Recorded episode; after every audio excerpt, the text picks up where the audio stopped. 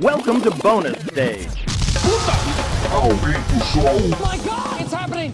Vai começar o Bônus Cast, o podcast do Bônus Stage. Tá pegando fogo, bicho! Y'all ready for this?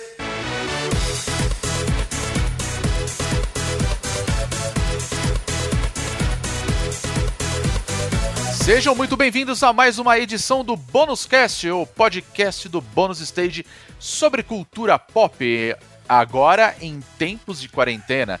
É isso aí. Começar, a gente já deixa claro que nós estamos gravando todos em nossas residências, diferente do que a gente já fazia. Você que deve estar ouvindo o podcast e já ouviu as edições anteriores, já deve estar sabendo isso, mas é sempre bom ressaltar e a gente pede aí o hashtag Fique em Casa se você puder. Né? Isso aí. Eu sou Rodrigo Sanches, junto comigo Beatriz Blanco. Olá! Olá, bactéria filha da puta. Completamente, né? Esse virou o hino real, né? Da, do- É a primeira situação. coisa que eu penso quando eu acordo todos os dias. Eu abro os olhos e eu penso, bactéria filha da puta. é um Aí eu saco. começo o dia. Tinha que estar na Mas- bandeira. Tinha que estar na é, estar na bandeira. bandeira, exatamente. E é bom porque ela se aplica tanto ao contexto sanitário quanto ao contexto político também, né? É uma frase que ela... ela tem uma aplicação ampla, assim. É verdade. Mas é isso, né? Tamo aqui, vamos que vamos, gente. Vai passar, vai dar tudo certo. Vamos sobreviver a isso. Vamos sobreviver a isso. Também temos com a gente Wagner Waka. Como que você tá, meu querido? Cara, tá aí, né? A bactéria empatando a foda, atrasando os trabalhos, né? Pois é, cara. Não... Mas o Brasil se uniu, cara. E decidiu o seguinte. Eu não sei se se uniu muito, não, cara. Eu não tô vendo esse rolê não, cara. É, eu também não, cara. Eu também Eu não. também não. Eu queria até aproveitar e mandar um abraço pro Felipe De Martini, né? Que Uhum. gravou com a gente recentemente o podcast de vazamentos, que eu tava vendo a live dele e passou uma marcha Pois é. No Militar, meio da né? gravação, né? Isso. Tocando música de Tocando igreja, música de chega igreja, assim, na rua. A galera foda, vocês falam, velho, como assim, tá ligado? É, então, Curitiba. um abraço aí, né, né? Então, É. Pois é, né? Mas enfim, hoje nós temos um convidado especial para bater um papo com a gente sobre o assunto que você já deve ter visto aí no título do nosso podcast. Estamos hoje com o Thiago Adamo da Game Audio Academy. Adamo, muito obrigado por você estar participando aqui com a gente. Um prazer imenso te receber aqui no Bonus Cast. Então eu queria que você desse um alô aí pra gente. Fala galera, obrigado aí pelo convite. Eu já conheço essa turma há muito tempo, sou ouvinte, né? Sempre tô falando pra eles que, apesar de eu não ser tão ativo no, no Twitter mais como eu era antigamente, por questões de puro saco, né? De não, não aguentar mais. Compreensível. É, Eu te entendo. mas eu sempre escuto podcast, porque eu sempre tô lavando uma louça, fazendo alguma coisa aqui em casa. Eu sempre pego pego pego podcast pra escutar e como eu sou amigo de vocês, eu gosto bastante do Bonus Cast, eu sempre tô escutando vocês assim. Vi vocês falando de Streets of Rage recentemente e tal. O seu público é a galera que mais joga e tudo mais. Além de ser Game Audio Academy, né? Eu trabalho com, com a Beat Toast Games do, lá do Canadá e trabalhei no Blazing Chrome, trabalhei em uma porrada de jogo aí. É, Você é figurinha carimbada, velho. Figurinha- conhece? É verdade, é fácil. é verdade. Sou figurinha Inclusive, fácil. Adamo, você foi uma das últimas pessoas que eu vi em evento, assim. É relacionado a games, verdade. né? Porque antes de começar a quarentena e tudo mais, e quando começou os primeiros casos, né, aqui da, da Covid aqui no Brasil, teve um evento da Microsoft, né? Que eu fui, a Bia não pôde ir, acho que o Wagner também não foi. Também não pude. Que a gente Podia, foi, né? a gente foi com o cu na mão, né? Na verdade. É, exatamente. Foi um negócio tipo, puta, e agora, né? Puta, e, e aí a gente chegou lá e aí a gente viu uns negócios e falou, ih, rapaz, né? Nada a ver com a Microsoft, tá? Absolutamente nada a ver. E era justamente o, o evento sobre o. A Microsoft faz uns eventos sobre games, né? Diversidade. É, incentivante a galera aí a fazer alguns jogos. Tinha uns jogos muito legais e o Adamo tava lá. Do foi um dos jurados lá. Jurados. Que a gente, Exato. a gente acabou escolhendo lá o melhor jogo. Foi uma game jam da diversidade, é basicamente Isso. isso. Aí sempre tem, uma, sempre tem uns idiotas lá, aqueles. Você nem vou falar deles, que ficam falando, ah, mas esses desenvolvedores eles não jogam, esses é diversidade. Cara, eu acho muito foda esse negócio que a Microsoft faz. Saíram jogos muito, Sim. muito legais. Os jogos, ele- eles espelham a- a- o que a gente tá vivendo, né? E a gente tá vivendo agora uma época de, de ter mais foco né, na- diversidade e uma preocupação, porque nunca rolou, né? Essa preocupação. É. Jo- Jogos eram uma Sim. parada de elite feita pra gente branca que, que, que, que tem dinheiro pra pagar, entendeu? Então, Exato. é tudo. tá, você pode ver os jogos antigos, a gente ama e tal, mas é tudo um grande. Uma, uma, uma grande paródia, é basicamente isso.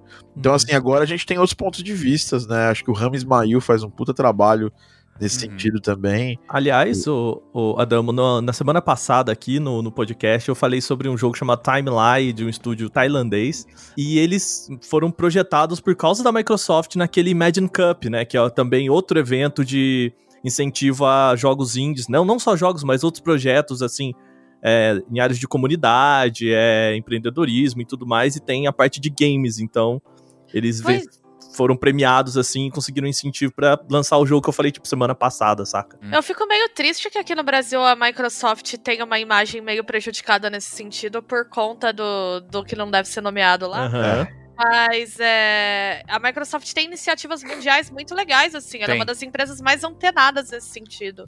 É, o ID at Xbox começou assim, né? De você impulsionar a galera a, a fazer jogos, né? Distribuir esses jogos independentes dentro da plataforma, né? Eu acho que o grande ponto é a, é a comunidade mesmo, né? Uhum. Que acaba criando, né? É, Uma guerra dos consoles numa parada que, tipo, tem precisava ter, né? um grupo de influencers ativos na comunidade que acabam influenciando todo um contexto. Exato. E eu acho que as relações públicas da empresa no Brasil é um pouquinho leniente com isso, É. por assim dizer. Mas é também é uma coisa muito focal, porque todo o resto do que a Microsoft faz é muito interessante, né? Em termos de Uhum, incentivos uhum. independentes, assim. Pois é. Eu agradeço muito a Microsoft, porque na real eu fazia parte da comunidade né, do, do Xbox lá na época do 360, né? Olha só. É, e o meu primeiro jogo foi um jogo de. o Primeiro jogo que saiu para algum tipo de, de possibilidade em console, mesmo o primeiro jogo publicado mesmo, foi com, com áudio meu, foi um jogo que saiu para aquele antigo Xbox Live Indie, é, Indie Games, lembra? Que as Uhum, pessoas- era super legal. e a comunidade Xbox era uma comunidade pequena, mas a galera era muito, muito unida. E esse, esse tipo de coisa que aconteceu na comunidade agora, assim, me afastou um pouco, porque. Primeiro que comecei a trabalhar e quem trabalha com jogos não, não tem que ter muito assim. Eu tenho PS4 em casa, tenho Xbox One, tenho o, o Nintendo Switch. E eu tenho os três porque sai jogos dos três, mas a Microsoft, mesmo com a ID, ela ajudou a gente pra caramba. É, eu já tive vários jogos que eu fiz, fiz áudio e também jogos que eu era meio parte, é, como Rocket Fist, What the Box, é, no, no stand da, da Microsoft na BGS, inclusive até na GDC. A primeira GDC que eu fui, é, eu fui exatamente assim, eles não pagaram meu- meus custos de ida, mas eles me deram um passe da GDC e a gente ficou exibindo nosso jogo lá. No meio de vários jogos que eles tinham AAA, eles tinham espaço sempre para os jogos indie. Então, ano passado teve um problema na GDC que os Estados Unidos não estava dando visto para a galera que vinha mais do, do Oriente Médio e tudo mais. E eles se posicionaram como uma empresa que queria ajudar a resolver esse problema. Ou quando, as- quando muitas das outras empresas americanas ficaram quietinhas lá no canto. Então, mandaram bem nisso. Mas eu vou aproveitar o gancho, né? Que a gente tá falando da Microsoft aí, Uhum. o Adamo já falou um pouquinho aí da sua, do início da sua trajetória. E eu queria começar perguntando o seguinte, Adamo, que te levou a começar a produzir as músicas para jogos, né?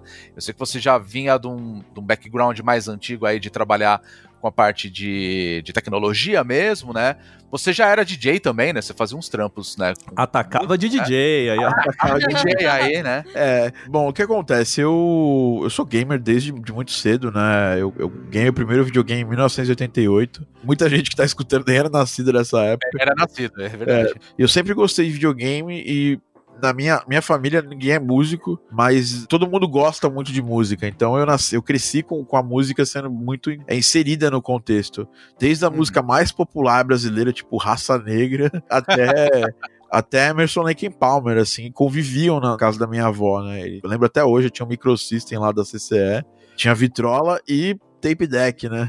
Clássico, né? Eu lembro até hoje que eu fazia uma gambiarra desse mesmo microsystem pra gravar do- da saída de fone de ouvido do Mega Drive as coisas nas fitas pra eu poder escutar no Walkman. Que legal. Levava pra Caraca. escola e tal. Eu acho que o Rodrigo, já contei isso pro Rodrigo por conta do, da minha review do Final Fantasy VII Remake, que eu aprendi a tocar piano, né, teclado no caso, não piano, né, no teclado que tinha lá em casa, por causa das músicas do Nobuo Ematsu no Final Fantasy VII. Ah, Foi eu- assim, toda a minha produção mu- musical, produção não, né? É, aprendizado musical é por conta, começou aí, sabe? A fagulha veio daí. É, eu, eu sempre fui muito ligado com, com tecnologia e, assim, Final Fantasy VI pra mim é o, é o jogo da minha vida em RPG. É, trilha sonora também da minha vida. Eu amo Final Fantasy VII, inclusive eu só comprei um PS4 pra, por causa do Final Fantasy VII Remake. Eu comecei a estudar música também muito cedo na escola e tal, e, e banda, fase power metal, metaleiro. Tive banda com um cara que, que hoje, até recentemente, ele era empresário do Arnaldo Antunes. Ninguém acabou Caraca! nada a ver, assim. A gente, ele teve aula com o Kiko Loureiro, eu conheci o Kiko Loureiro nessa época.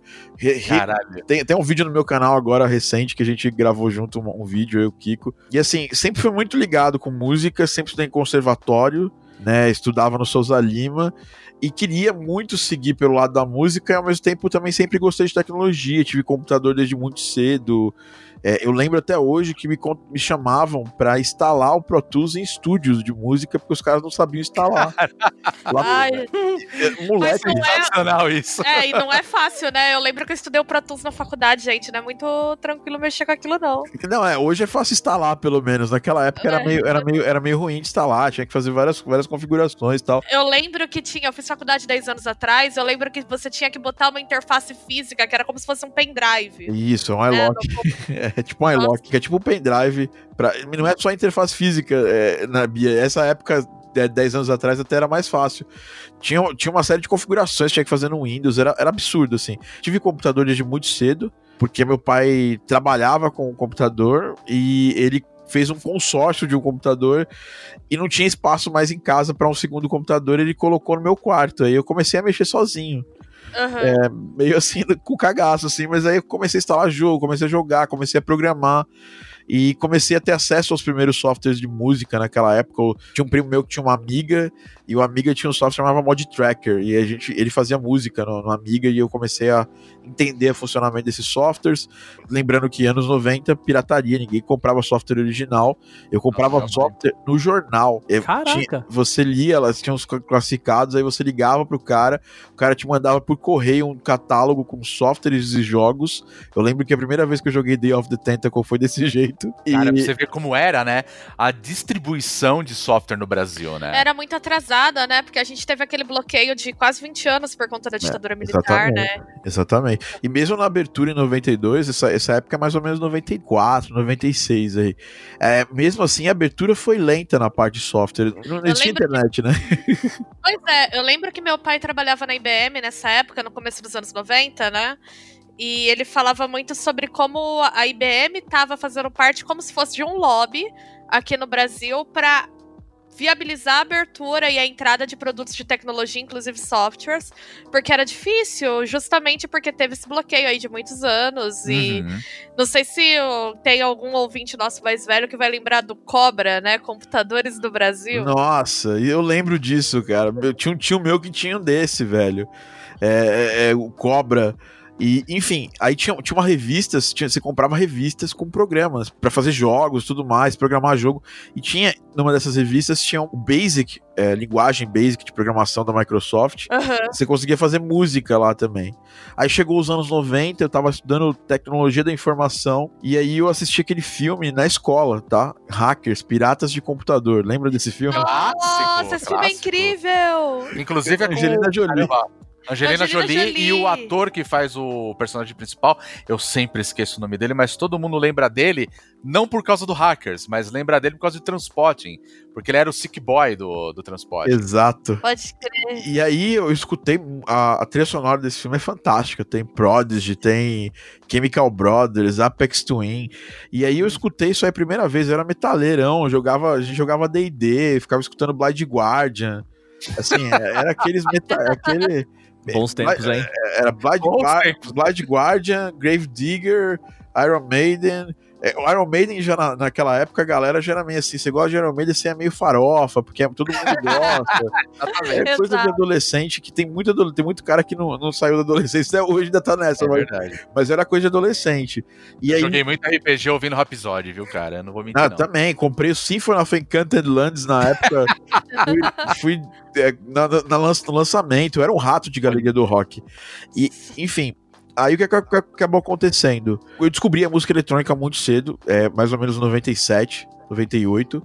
E mudei, mudou muito minha cabeça, porque a música eletrônica ela é muito você produz sozinho, né? Eu já tava meio puto com banda. A gente fez um show bizarro, assim, a gente abriu pros caras. é, o, Angra tinha, tinha recém entrado no hiato. E aí não sabia o que ia acontecer. Foi, depois- foi logo, logo que saiu o Fireworks, assim.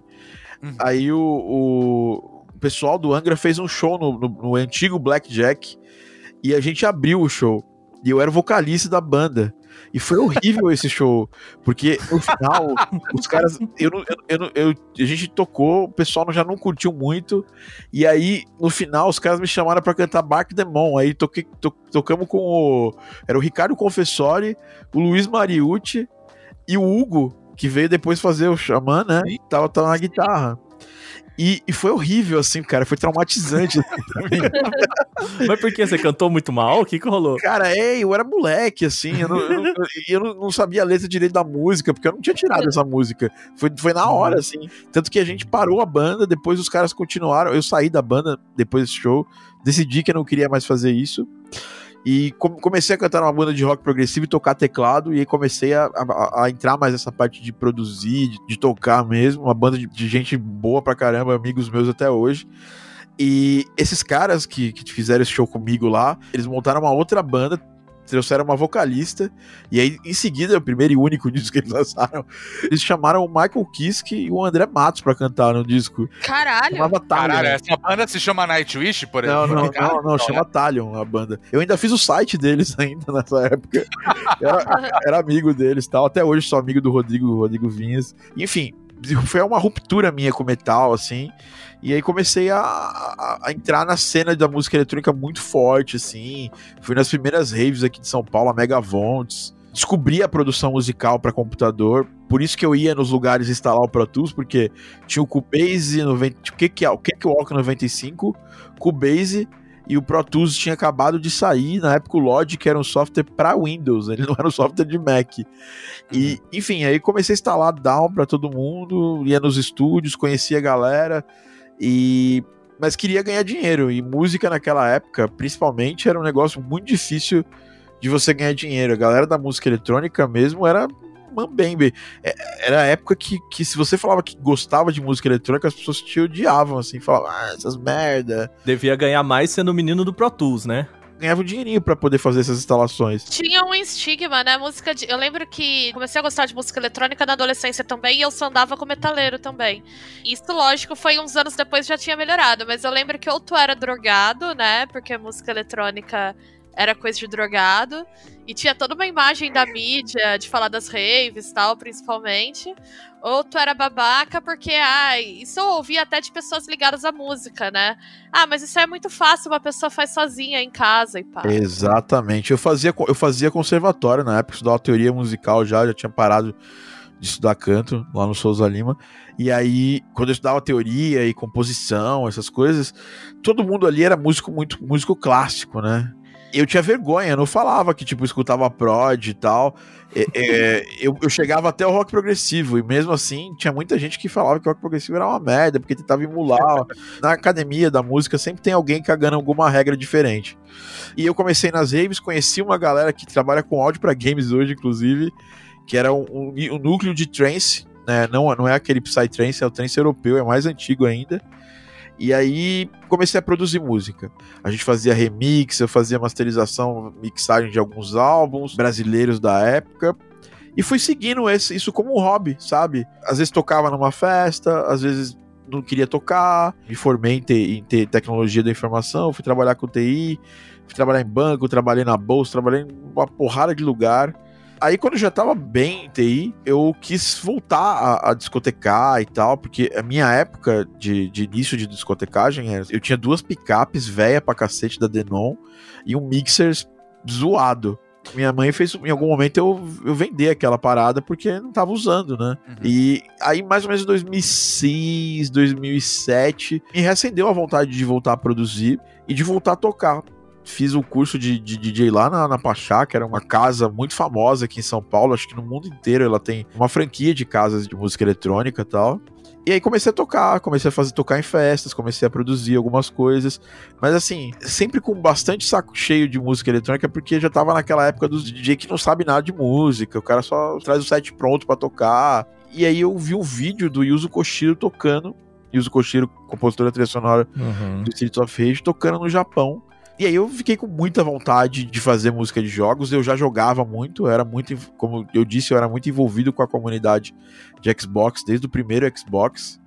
É, Era, uma- era bem gueto, assim, tinha pouca gente na época.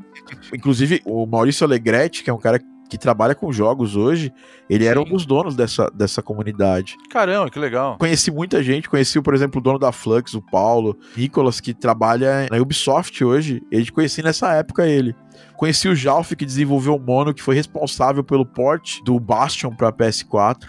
E o Jalf, nessa época, saiu o Xbox 360 e junto com o Xbox 360 saiu esse Xbox Live de Games, né? Uhum. Tinha uma área do fórum que eu fazia parte, eu era até moderador desse fórum, que a gente discutia esses jogos da Xbox Live de Games. E aí, em determinado momento, eu falei, cara, eu faço música. Fazia, falava com muita vergonha, assim, ah, faço música e tal, faço uns Esse remixes. aqui é os meus trampos aqui, vocês querem ver aqui? Aparecia lá com. com Nem, nem foi isso, nem foi desse jeito. Foi... Isopor assim pra galera. Falei, esse aqui é Não, meus não. trampos, É, não, não, nem, cara, eu tinha muito mais vergonha que isso. A- aconteceu que tinha um podcast que chamava Now Loading aqui no Sim. Brasil. E aí eles fizeram um concurso. Fizeram um podcast que estavam falando de um jogo que eles queriam criar ficcional. E, é- e o concurso era o seguinte: você mandava alguma coisa do jogo e aí você ganhava lá, acho que era uma cópia do Pro Evolution Soccer. E eu mandei uma música. Eu peguei, sentei e falei, cara, eu nunca fiz uma música original, sempre tava fazendo remix, tocava esses remixes, né? Foi aí que nasceu o Pixel DJ, né? Que era, era, era o cara que eu, eu, era- eu tocava em vários eventinhos tal. Nunca tinha é, investido em fazer uma música original. E eu fiz essa música original, mandei pro downloading e eu fui um dos ganhadores é, desse, desse concurso. Eu fiquei todo, todo cheio, assim, falei, caralho, foi uma motivação que eu precisava. né? Isso, isso é uma parada que raramente conto. Aí eu cheguei nesse fórum, tinha um menino que era programador, um menino de 15 anos, aí falou: Cara, tô fazendo um jogo pra Xbox Live de Games. Você quer participar? Aí o jogo chamava Falling Down. É, eu, mandei, eu fiz uma outra música, que é uma música que até hoje ela existe no Rocket Fist. Você consegue escutar essa música jogando o modo Couch, couch é, é, Arcade. A gente colocou no jogo, o jogo zoado, assim, o menino tinha 15 anos. Hoje, inclusive, ele foi um dos programadores do primeiro Pixel Ripped e tal. O cara é foda hoje, o Lucas. Uhum. A comunidade falou muito mal do jogo. "Feio da porra. Gamer é uma merda. Gamer é uma desgraça, cara. Não, ma- mas era a comunidade de próprio. desenvol- Quem, quem normalmente participava da comunidade eh, Xbox Live de Games era, uma- era a própria comunidade das- dos criadores, né? Ah, o Boteco Gamer, entendi. É, Hashtag piadas internas. É, exatamente. aí. E as pessoas começaram a me procurar lá dentro pra fazer outros jogos. Os caras falaram, pô, esse cara faz música. Pô, você quer fazer música pro meu simulador de massagem aqui? Agora eu quero jogar esse simulador de massagem. Cara, nem né? sei se existe isso aí, mas provavelmente não. E aí a, a- a galera começou a me chamar e eu chamei a atenção desse do Jalf, que, que já fazia jogos na época, ele tava fazendo jogos pro falecido Windows Mobile lá, Windows, Windows Phone. E aí ele me chamou, foi prime- minha primeira gig paga, isso foi em 2008, e ele me chamou pra vários outros jogos. Eu comecei realmente a produzir trilhas sonoras pra jogos profissionalmente. Estudei pra caralho, assim, né? nessa época eu entrei numa Verve, participei de todos os cursos que eu podia, né? Fiz Berkeley, é, Dubspot em Nova York, tudo online na época. Caraca, bicho. Os caras filmavam a tela tal. Me senti preparado pra continuar produzindo. Peguei um job pra fazer trabalhos assim de jogos educacionais e jogos pra pra publicidade e jogos pra livros educativos de inglês. Que legal. Nessa época eu conheci o Cristiano, que é dono do, da Maxima, da Keywords, que é a maior, maior empresa de localização, fez God of War. Conheci não, eu já conheci ele de antes. Ele era o dono daquele, daquele selo de trance que eu falei lá atrás. Ah, olha só. Ele tava montando aquele estúdio que ele falava: Não, cara, um dia eu vou fazer muita localização de áudio em português, 2012, isso. É. E ah, ninguém tava acreditando muito e a parada explodiu e ele, ele pegou essa onda subindo e tá aí até hoje. E assim, desde, desde então eu tô fazendo música e efeitos sonoros, implementando áudio pra jogos. A primeira música que você fez já era nessa pegada mais, é, né, eu não vou chamar de polifônico, porque vai fazer eu parecer ter 70 anos de idade, mas assim, tinha ainda essa pegada 8 bits ou já era mais algo mais complexo, assim, mais moderno, né? Pensando em, em Xbox e tal. Era, era uma coisa um pouco mais eletrônica, mais ambiente, assim, mais soundtrack mesmo. Uhum. E a Fallen era uma música eletrônica que tem alguns elementinhos de chiptune, mas não, não era. Eu não, eu não fazia nessa época o chiptune mesmo cruzão, sabe? Não, nu- nunca foi uma coisa que eu, que eu trabalhei muito, entendeu? Se a gente for pegar um pouquinho a história disso, né, a narrativa de música assim, tem até, já que você citou o downloading, tem um episódio muito bacana do jogabilidade, que é meio da galera que saiu do downloading também, né, ah, que eles falam sobre a música do Super Mario, né, toda a criação do, da música do Super Mario, tendo em vista as limitações, né.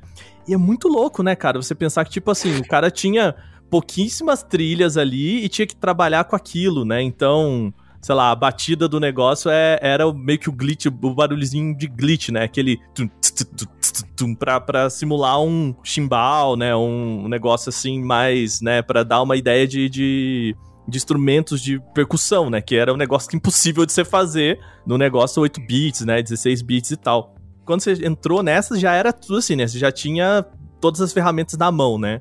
É, eu, eu sou, sou um filho da produção musical em casa, né? No PC, no, depois Mac, né?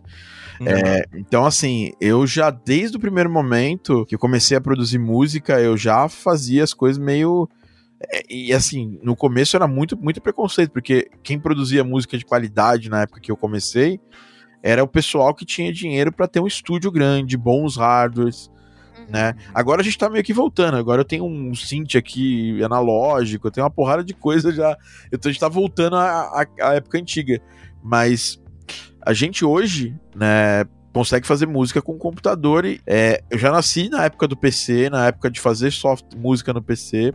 E não é muito diferente do início né, da, da música de jogos, porque tanto o Koji Kondo, Yuzo que eu falei, no Uematsu, a música era programada nos chips. Então você não tinha ali, você tinha no máximo um tecladinho pequeno acoplado na placa na placa de som com o software de de criação da música. E você tinha que, em alguns casos, em alguns tipos de chip de, de, de computador e, e de console, você tinha que programar nota por nota da que, que ia acontecer na música, entendeu? É uma coisa que eu já vi que eu acho fantástica.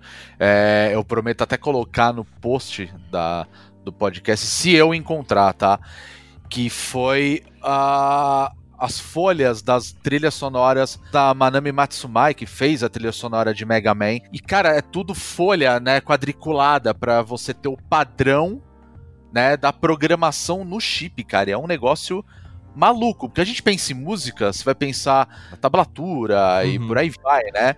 E é completamente diferente, né? É, um- é uma forma completamente diferente de você fazer música dentro da programação, né? E é um negócio louco, porque ao mesmo tempo que você fala, cara, que treco é esse que eu não tô entendendo absolutamente nada, ao mesmo tempo é tão bonito de ver, sabe? Porque você fala assim, caraca, é toda a programação de uma música que todo mundo vai reconhecer jogando, né? Se ela você pega a trilha do Mega Man, cara, é uma, é uma trilha que, caramba, qualquer um, é, seja a gente que é velho, né, que já jogou esses jogos lá atrás, e a galera que tá pegando e pra, pra jogar hoje em dia ouve essas músicas, ela- elas são muito características, né? É, bem reconhecível, né? É, completamente, né? A- tem- Enfim, tem tantas trilhas, né? As mais antigas que são tão assim, é, tem os estilos próprios, né?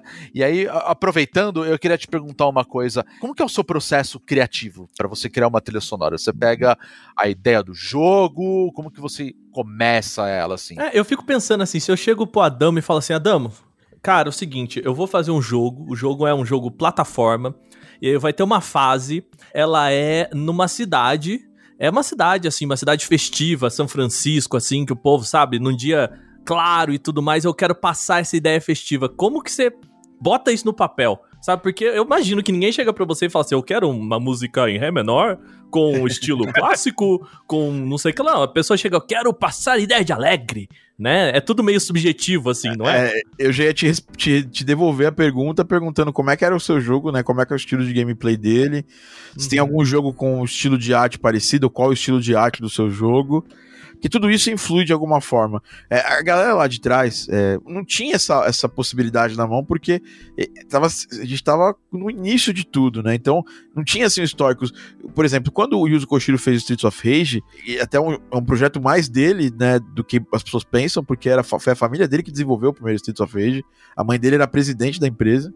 Ah, E eles falaram assim: a gente quer fazer um jogo que tenha uma pegada meio Warriors, assim, que passa meio que em Nova York à noite. E o Yuzo, ele escutava muito música eletrônica na época e via muito, assistia filmes. Ele, ele tem essa formação ocidental é, forte nele, apesar de ter toda a influência de Joey Hisashi, uma porrada de coisa que ele fala na carreira dele. É, e, como- porque qual foi a ideia de trazer o, o que as pessoas ouviam na época? Porque o jogo se passava naquela época nos Estados Unidos, então ele no primeiro, o primeiro Streets of Rage ele trouxe muito lá Soul to Soul, é, hip hop, coisas que estavam ali, algumas nem eram tão famosas, mas a maioria era bem famosa. Ah, por exemplo, a Yoko Shimomura, ela escutava muito hard rock, aquele, aquele hair, hair rock, assim. É, Uhum. Tanto que tem, tem algumas músicas do Street Fighter que lembram uma das músicas da trilha do Top Gun. Tem várias Que é a música do, do Ken, né? O, é, o compositor da trilha sonora do Modern, né, que é o Earthbound, se inspirou em Beatles. Então, a gente sempre vai tentar trazer algo que a gente vive pra mesa, ou alguma coisa do tempo atual.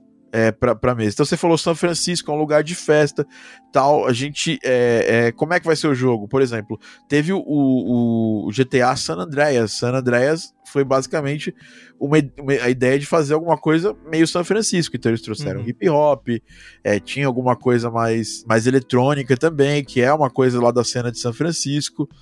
Depende do, do estilo visual, depende muito da história do jogo. Não dá pra falar assim, ah, eu vou trazer esse estilo porque esse estilo lembra a cidade. Eu ia te devolver algumas perguntas e sabendo as respostas delas, tipo, qual tipo de jogo? Fala um pouco da história do jogo. E aí, É, com isso, eu consigo ter uma ideia de direção que eu vou, que eu vou começar a criar a música. Até porque, né, Adamo, que, vo- que você falou assim, quando essa galera começou fazendo um jogo, sei lá, um jogo de luta e tudo mais, se hoje eu chegar pra você e falar assim, Adamo, é o seguinte, meu jogo é um FPS, já vem na tua memória, basicamente, o que que esse jogo vai ser, né? Quais são as, as- os mínimos requisitos pra ele ser um FPS. Se eu chego, cara, eu quero fazer um Metroidvania, você já imagina um jogo 2D, é, com né, alguns estilos, algumas coisas que são, né? E pra essa galera naquela época, meio que não devia ter muito essa régua, né? Para as primeiras pessoas que criaram para videogames, eu acho que a inspiração também deve vir muito de cinema, né? De televisão, de, sei lá, das outras mídias, né? Os jogos eles influenciaram a música eletrônica, por, por, por exemplo, o loop. A técnica de você repetir o final da música com o começo é, é uma coisa que ela foi meio que difundida e aí a música eletrônica trouxe de volta essas influências. Então, a música eletrônica, lá, Kraftwerk, influenciou a produção dos chips de som que foram lá os primeiros chips de som dos videogames. Aí, Uhum. depois de um tempo, a gente teve os, os jogos influenciando a cultura pop, a música pop no geral. Então, assim, a, a gente não, não consegue tirar a associação de uma coisa com a outra. Então, você falar São Francisco, eu ia pensar em algum tipo de música que toca muito lá. Lá é um berço de, de vários estilos musicais, né? Tem o trash lá da Bay Area, tem também música eletrônica, né? Que é o da Castro lá, clube de música eletrônica, de música GLBT. Lá é o lugar onde foi primeira vez liberado alguns estilos musicais serem tocados, né? Então tem toda essa questão da house music, que é de Chicago, mas em São Francisco que foi liberado pela primeira vez, assim, de forma mais ostensiva. Então, assim, tem muita coisa, tem muito ponto de vista. Cê- então, você por isso que eu precisava conhecer a ideia de cada personagem e tudo mais, pra eu chegar no estilo musical. Então, tem um trabalho que eu faço até antes de começar a fazer, fazer trilha sonora do jogo, que isso parte lá desde, desde a parte como eu, quando eu começo a orçar um projeto para um futuro cliente, é tentar entender o que ele quer, entendeu? É, e, e o que ele vai fazer também. Porque o que eu vou fazer vai ser sempre baseado no que o jogo, a música, os efeitos sonoros, eles estão ali para servir o jogo de várias formas possíveis. Então, é, o meu processo, como o Rodrigo até perguntou, ele começa muito nesse primeiro papo. né, eu tento sentar, é, entender como o jogo vai funcionar, entender qual o background das coisas que estão acontecendo no jogo, e aí, munido desse, desse, desse montão de informação, aí eu vou à caça das referências, entendeu? Mas você consegue dizer que com todas essas referências que você busca fora, de acordo com o jogo, você sempre coloca alguma coisa sua, das suas referências Ah, pessoais? Claro, porque é muito. Porque, na real, a gente, como compositor, a gente é um curador. Nós somos curadores do tipo de, de, de música que vai entrar no jogo. É, obviamente que quem tem a palavra final é o diretor do, do jogo, é o produtor do jogo, mas a gente consegue meio que trazer é, elementos nossos. Então, por exemplo, eu gosto muito da trilha do Deus Ex, Human Revolution. Então, a- ele me passou lá quatro referências. Uma delas era uma, uma música do Deus Ex Human Revolution. Então, assim, eu vou trazer isso mais, mais proeminente pro jogo, porque é uma coisa que eu gosto mais. É um jogo que eu joguei demais, eu gosto muito da trilha. E então a gente sempre traz alguma coisinha pessoal, alguma coisinha que a gente aprendeu num estilo, trouxe pra usar em outro, entendeu? Por exemplo, uma coisa que eu faço muito, eu tava vendo esses, esses dias a entrevista de um dos compositores que fez a trilha sonora do Ozark, aquela série do- da Netflix, né? Ele falou que gostava de, de usar um, saturação nas cordas pra ficar pesado tal. E aí eu botei aqui, testei, ficou bom. E é nessa trilha eu já vou usar isso. Então é uma coisa meio. que não é tão corriqueiro, porque ficar pegando instrumento orquestral e processando não é uma coisa que, que é tão sim, que é tão comum de acontecer. Mas eu escutei a trilha dessa, dessa série, eu assisti ela, gostei e tal. Quero trazer também para o que eu pro, pro que eu tô fazendo atualmente. Então, a gente, nós somos é, é, influenciáveis e a gente traz elementos nossos a todo tempo. Tanto, tanto que uma, uma das músicas do Rocket Fist, eu tava no avião indo para Brasília para um evento e eu escutei naquelas, naquela, na- nas TVzinhas do avião, tava passando um programa de turismo, assim, sabe? E aí tocou uma música boa pra cacete, assim, gostei da música, fiquei torcendo pra, pra aparecer o nome da- do grupo, apareceu. E era uma galera lá de Vitória do, do Espírito Santo, chama We Are Pirates. E eu peguei essa, peguei essa influência dessa música e construí uma das músicas do Rocket Fist inspiradas num- num- numa coisa que aconteceu na minha vida naquele exato momento. Então a a gente tem, a gente traz muita coisa pessoal, Bia. Eu acho que, acho que isso também é uma das, das belezas do, do trabalho, da liberdade que a gente tem nos jogos, porque eu, eu conheço muita gente que trabalha com publicidade, com TV, com cinema. São mídias que te prendem mais. Porque existe uma, uma coisa nesse, nesse tipo de, de mídia que, que é o tempo music, né? Quando a pessoa filma lá, ela tá filmando lá a película tal, ou filmando digitalmente o filme, e aí vai pro editor. Aí quando o editor começa a fazer a montagem lá, o montador, o editor, sei lá, não- eu não manjo tanto de cinema assim, meu, negócio é games mesmo. É, ele começa a colocar músicas temporárias, o diretor começa a sugerir, ó, essa música aqui pode colocar aqui e tal. E essas músicas temporárias, nor- normalmente, elas, elas são a linha que o compositor tem que seguir, entendeu? Entendi. Nos games a gente pouco tem isso. Às vezes o cara fala assim, cara, eu queria uma trilha desse jeito, não é microgerenciado, assim. Aí nesse pedaço do jogo eu adoraria essa música aqui, Sweet Dreams aqui, é, tem, que tocar desse, tem que tocar desse jeito. Não, eu tenho, eu tenho liberdade de fazer essa curadoria. Essa liberdade que a gente, nós temos nos jogos, nós não temos, acho que, nenhuma outra mídia audiovisual, assim, de criação. É, E talvez seja até uma diferença que a gente vê, por exemplo, no Nobuo Ematsu no Final Fantasy VII original e agora no remake, né? Que é muito mais, entre aspas, cinematográfico, né? A trilha, ela tem que entrar naquele momento, ela tem que ganhar força naquele momento, né? Mais micro decidido do que, por exemplo, no Final Fantasy VII original, que era assim, entrou nessa casa, começou a tocar essa trilha, né? Saiu pra esse mapa, volta pra essa trilha. Os temas de batalha, né? Que Uhum. elas estão presentes, mas de diversas maneiras, né? É, porque dá pra ver que, é, assim, teoricamente é a mesma, entre aspas, composição, né? O mesmo compositor no mesmo jogo, mas tendo que, cara, botar muito mais água no feijão, né? E, e criando muito mais coisa, porque é maior e é mais, eu acho que nesse ponto que o, que o Adamo falou, né? De, cara, a gente precisa que agora a música suba um pouquinho, crie um ambiente mais triste, um ambiente mais alegre, né? Do que no Final Fantasy original, que, ok, tinha as trilhas e a hora que você entra, ele meio que dá o start e looping até você terminar de fazer tudo que você fazia em God Saucer, sei lá, sabe? É. Exato. E, e, assim, os jogos evoluíram muito, né? A própria narrativa, você pegar Final Fantasy Remake versus o Final Fantasy VII normal, né?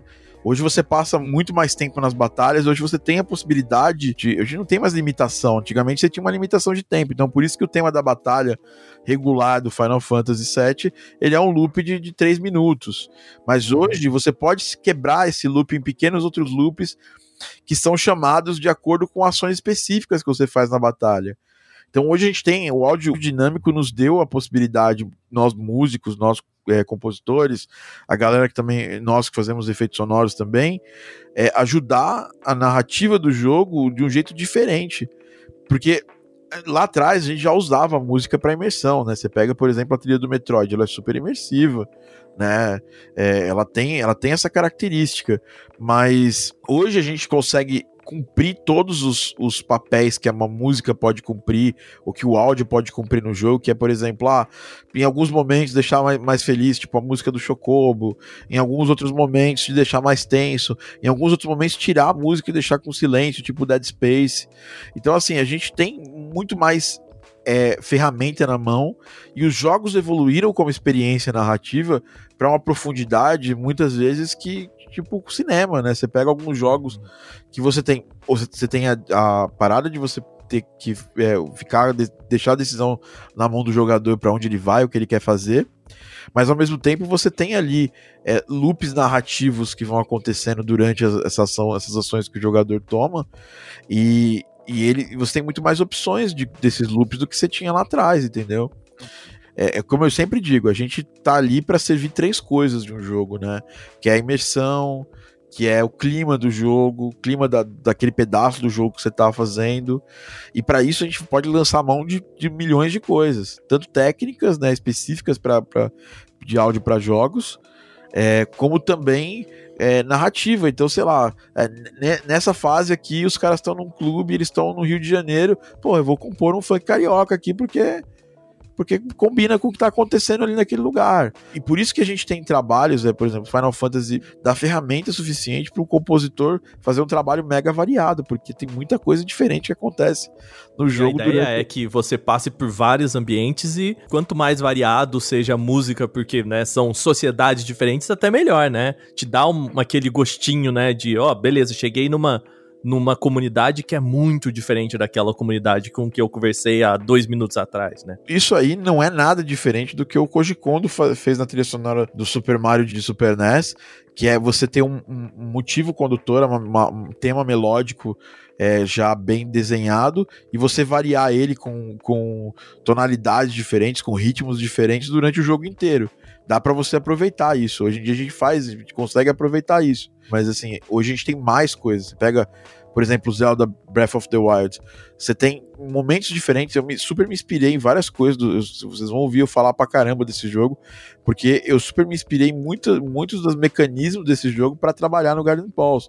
Então, às vezes, você entra na vila de um, de um, numa, num horário do dia é, tá tocando a música com um instrumento. Aí você volta no, no, em outro horário do dia, a música tá tocando com outro instrumento. E, essa é uma imersão, é uma coisa que tem gente que não tem esse ouvido mais crítico, mas de alguma forma, mesmo que sub, de forma subconsciente, você percebe que, que aquele mundo ele tá em movimento, ele tá mudando, né? Então, essa é uma coisa que antigamente era um plus, Hoje é uma obrigação do, do, do, profissional trabalhar desse jeito. Antigamente, assim, quando surgiram os, os jogos indie, a ideia era fazer o mais arcade possível, né? Com menos variação, com menos trabalho, de fazer algo mais rebuscado, algo tecnicamente mais, mais complexo, né? Em termos de como a música é, reage ao jogo. Mas isso caiu há muitos anos. Você pega o som do Celeste, ele é maravilhoso. A música muda em vários momentos do jogo, os sons mudam, tem aquele, aquele sistema de diálogo que é bem bem, caracter, bem característico assim do Celeste. Então tem muita coisa ali que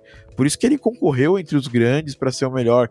O Bastion musicalmente quebrou ali uma porrada de paradigma Sim, musical. Nossa, certeza, Enfim, né? é, é, hoje a gente, hoje essa questão, ah, qual a diferença, né, entre jogos AAA e indie na parte do som? Eu diria que só o tamanho das equipes e a quantidade de tempo que você tem para trabalhar nos jogos. Como que você vê o mercado hoje? Para a produção das trilhas sonoras nos jogos? Você acha que é uma coisa que ela está crescendo, ela vai crescer ainda mais? Como que você vê é, isso hoje em dia? É, o nosso mercado mudou bastante, principalmente aqui no Brasil, né? Do primeiro, primeiro trabalho pago de 2008 para hoje, a gente já tem 12 anos aí de diferença, né? Passou muita água debaixo dessa ponte, né? Eu tô bem animado com o que tá acontecendo. Nossos jogos estão vendendo bem pra caramba. A despeito da, da pandemia, e assim, eu trocaria todo esse sucesso aí pra não ter essa porra, desse, essa bactéria do caralho. É, mas hoje a gente tem a possibilidade, eu já atendo um estúdio de Vancouver, atendo uma galera do País Basco.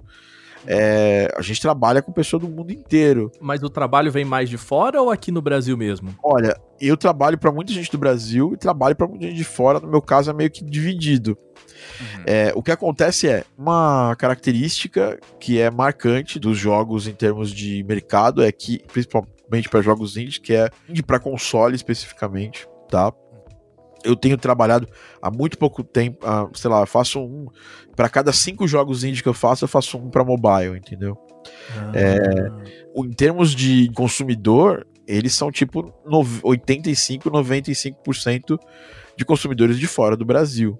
Então, a gente não tem ainda essa cultura de consumo do jogo indie aqui no Brasil. Se, por exemplo, a gente vai numa BGS e, e, e aí a gente consegue ver como é que é, como é que é o público geral, gamer, lida com o nosso tipo de jogo. Às vezes as pessoas jogam, gostam, mas você vê claramente que não é o, não é o tipo de público que vai comprar aquele jogo. Entendeu? Porque é um cara que joga Call of Duty, que é o cara que joga League of Legends, que é o cara que joga é, os jogos mais, mais mainstream, assim. E diferente, você vai numa PAX, por exemplo, lá tem um público muito grande que é aficionado em jogos indie, sabe? Uhum. Que compra jogos indie com, com frequência, porque é barato pra eles, né? Aqui a galera tem um- uma perspectiva de valor diferente de jogos. Então, por exemplo, saiu Final Fantasy VII Remake, 270 pau. As pessoas acham que tá ok pagar esse valor. Agora, sai um jogo indie por 60 reais, ou saiu Streets of Rage custou, custa 80 reais, acho mais ou menos. Sim. As pessoas acham caro. É, No caso do Streets of Rage, ainda tem uma galera mais antiga que vê valor, porque era um jogo que saía de prateleira, então ele é considerado um jogo de grande investimento.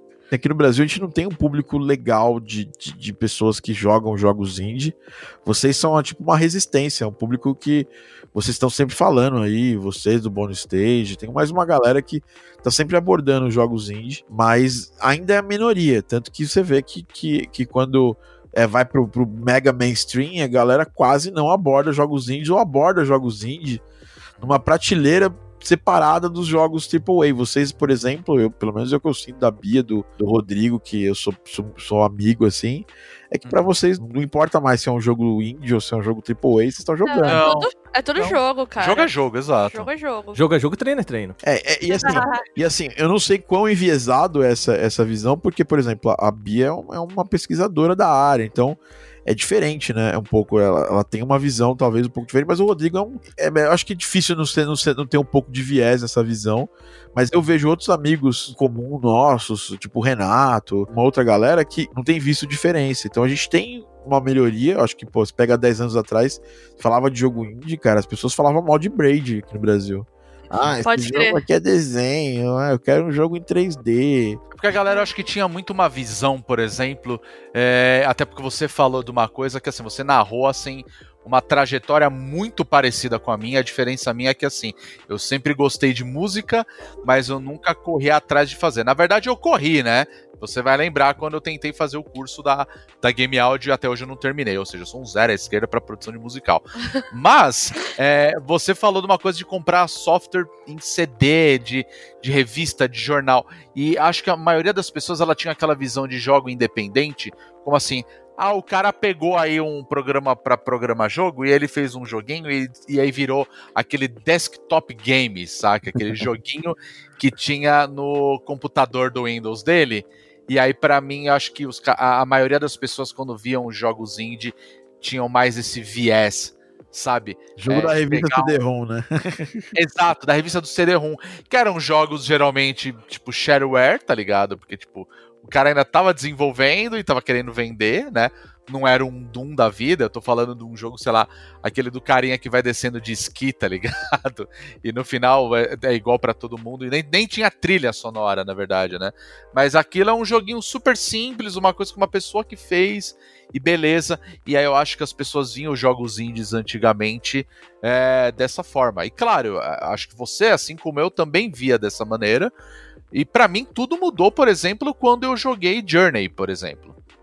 Sabe? Que pra mim é um jogo que ele é considerado um jogo independente, só que ele tem um trabalho em cima daquilo que é fantástico. Inclusive tem uma das trilhas sonoras mais bonitas que eu já ouvi, sabe? É uma coisa que ele pega toda aquela atmosfera do que o jogo ele quer passar e ela funciona perfeitamente. Eu acho que, pelo menos para mim, tá? Eu tô falando do Journey como um, o turning point ali, né? O ponto da mudança, né?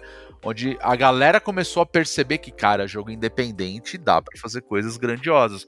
Mas é uma coisa engraçada que você falou, porque as pessoas elas veem mesmo os jogos independentes como um produto completamente diferente do que é um, um jogo AAA, vamos falar assim, né? Sim. Criado por uma empresa grande e tudo. E pra mim eu não vejo mais diferença nisso. Pra mim um jogo é um jogo, cara. É fim de É. história, né? Eu super penso assim. Hoje em dia eu tava jogando Moving Out, teoricamente um jogo indie. É. Da mesma publisher do jogo que a gente tá trabalhando agora, que é o Magbot. E assim, é. me diverti, minha namorada super, super joga mais, muito mais ele do que joga o jogo da Sony lá, que ela tem, que tem aqui também, que é o Patapom lá. Sim. Falando de Journey, assim, eu tenho uma, uma história muito particular com esse jogo, né? Porque eu joguei ele na época e eu tive oportunidade naquele ano, porque, pra quem não sabe, eu, né, eu trabalhei na. Videogames Live como produtor. E assim, eu tive oportunidade nessa época de trazer o Austin Wintory pro Brasil. O Tommy na época não tinha grana pra trazer ele e ele tinha acabado de ser. A trilha sonora do, do Journey foi em 2012, isso aí. Ela tinha acabado de ser indicada pro Grammy. Peguei o contato do Austin com uma amiga minha e comecei a trocar ideia com ele. Ele é adora viajar tal, ele se mostrou muito, muita vontade de vir. E eh, eu falei, mas a galera lá não tem grana. E eu resolvi tirar do meu bolso a grana pra pagar a passagem dele, desde que a gente fizesse uma palestra aqui de graça, foi no Senac ainda, ó, óbvio. Olha só. E a gente trouxe ele, a gente fez uma palestra para 100 pessoas, isso que foi fantástico. E eu convivi com o Austin durante uns cinco dias. Eu deixava no hotel, levava ele para comer espetinho. é, Facilidades, não é mesmo? é, eu peguei, eu, eu- e assim, foi um baita é, turning point da minha vida profissional. Porque até aquele ponto eu queria fazer o tipo de música que não é o tipo de música que eu sou melhor. Eu queria emular pessoas que, que eram fodas, né? Eu, obviamente, ia aproveitar para ter uma consultoria com Austin em particular, né? Cara, eu já trouxe, pag... era o dono da bola, eu resolvi, trazer, resolvi usar isso aí de alguma forma. É, e eu emprestei ele pra videogame. Eu falei, cara, toca. E, e- foi um arranjo fantástico que a gente fez entre eu, o Tommy, na época, e o Sérgio, que é da, da Conexão Cultural. É. E aí o que acontece? E eu mostrei minhas músicas pra ele, e ele falou: Ó, isso aqui eu não gosto, porque você tá querendo. Se você quiser ser eu, não vai rolar. Mas eu não consigo ser você nesse ponto aqui. Aí mostrou umas músicas eletrônicas que eu tra- tinha trabalhado e tal. Uhum. Eu não, eu não consigo ser, não consigo fazer isso que você sabe fazer. Então, se, faz, se você fizer mais disso, a chance de você dar certo é maior. Uhum. E eu internalizei isso, tanto que depois eu comecei a trabalhar com mais com jogos indie, conheci a galera da Loud Noise, inclusive tô fazendo um jogo com eles também agora, o, o Red Blaster. Conheci a Amora, o Pedro, foi a época do, que o Spin nasceu aqui em São Paulo. E comecei a fazer mais jogos indie, mais artísticos tal, e comecei a, a não ter mais vergonha.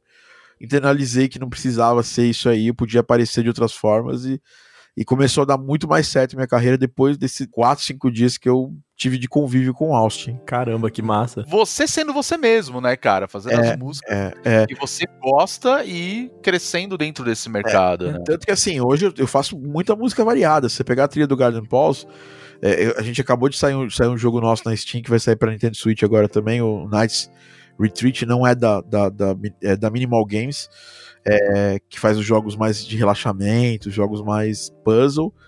É, e fiz a do Garden Pulse. São trilhas que essas têm algumas coisas parecidas, mas eu fiz o Potion Pulse.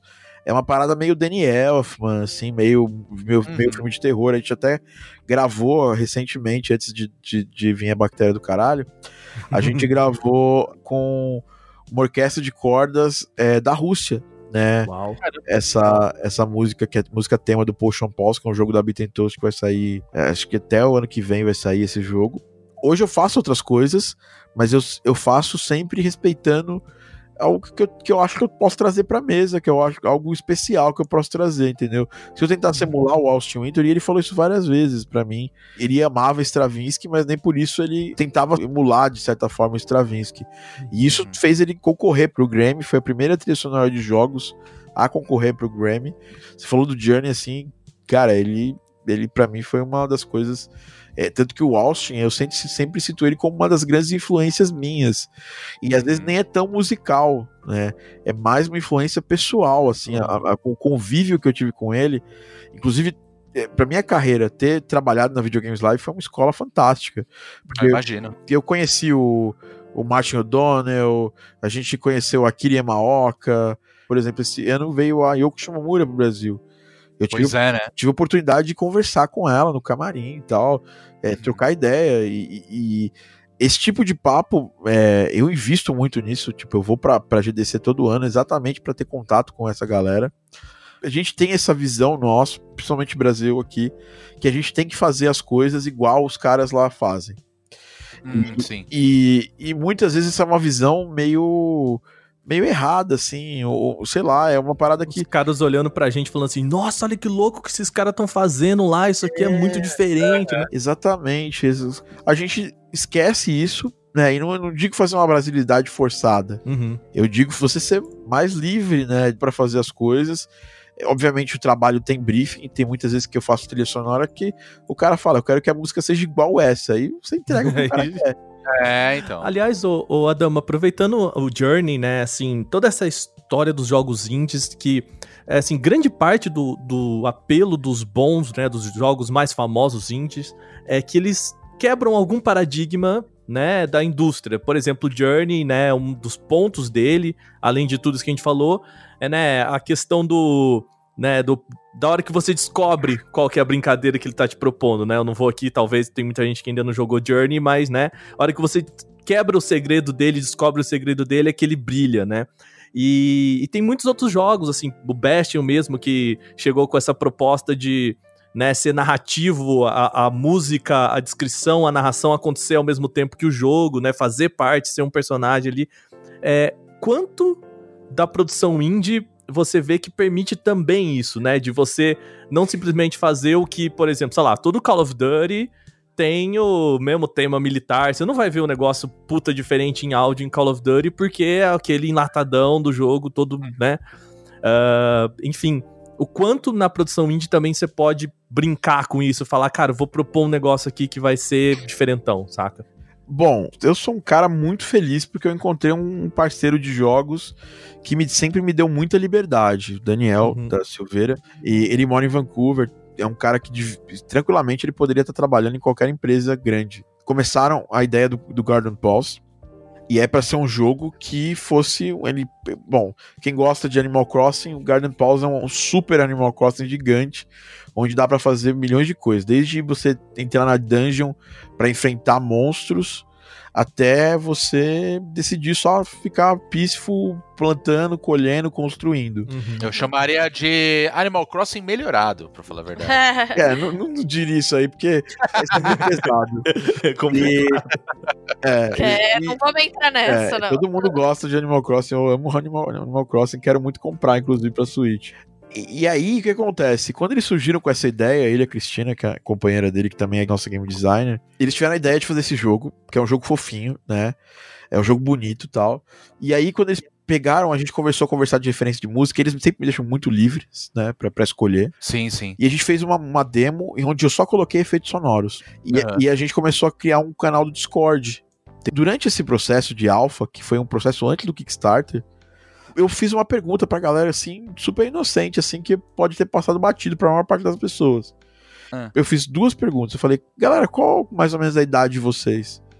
E a segunda pergunta pra galera foi assim: vocês gostam de jogos tipo Garden Pulse? Por quê? Qual o objetivo de vocês ficarem lá plantando, colhendo, deixar um dia passar, passar pro próximo dia e tal?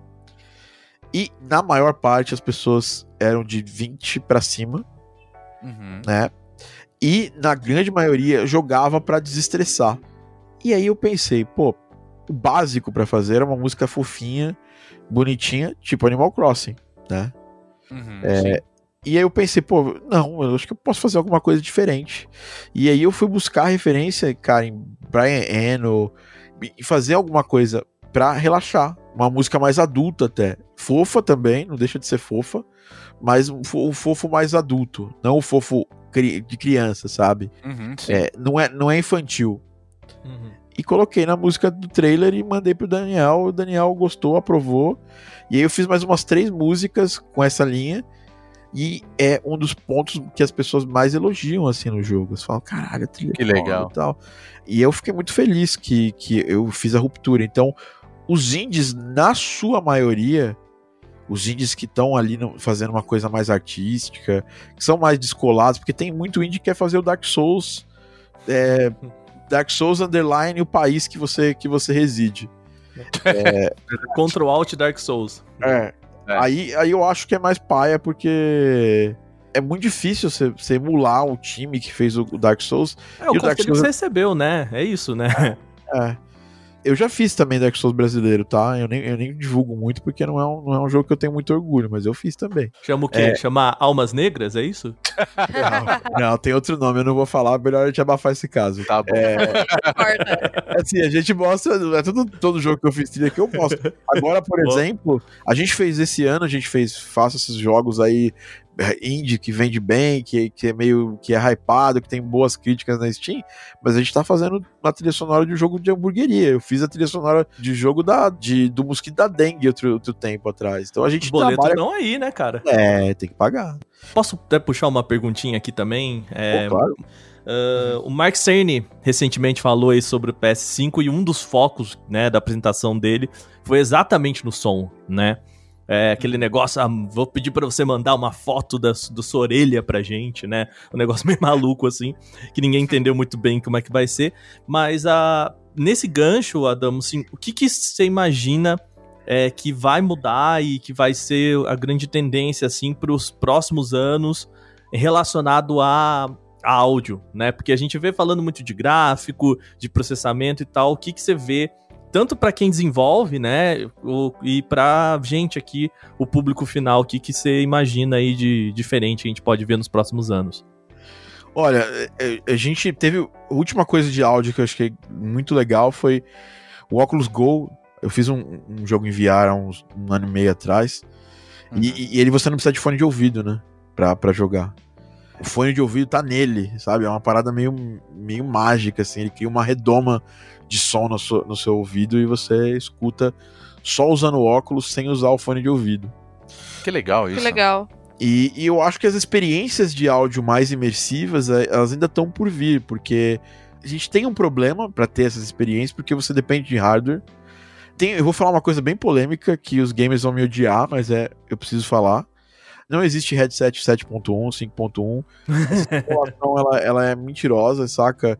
Esse jogo tem, tem é uma simulação, sabe? Não existe, não tem como. Você vai colocar um headset 7.1, não tem, não tem 7 Se não tiver sete caixinhas, não, não existe, né? é, Exatamente. É, não tem o subwoofer na, na, na sua boca, sabe? Tem muita coisa que pode acontecer em termos, principalmente da gente ter áudio dinâmico, que é, a- o, por exemplo, o Nier Automata, ele tinha essa tecnologia de raycasting que tem pra placa de vídeo e tal, a gente tem agora ela mais presente no áudio também. O Nier Automata usou essa tecnologia.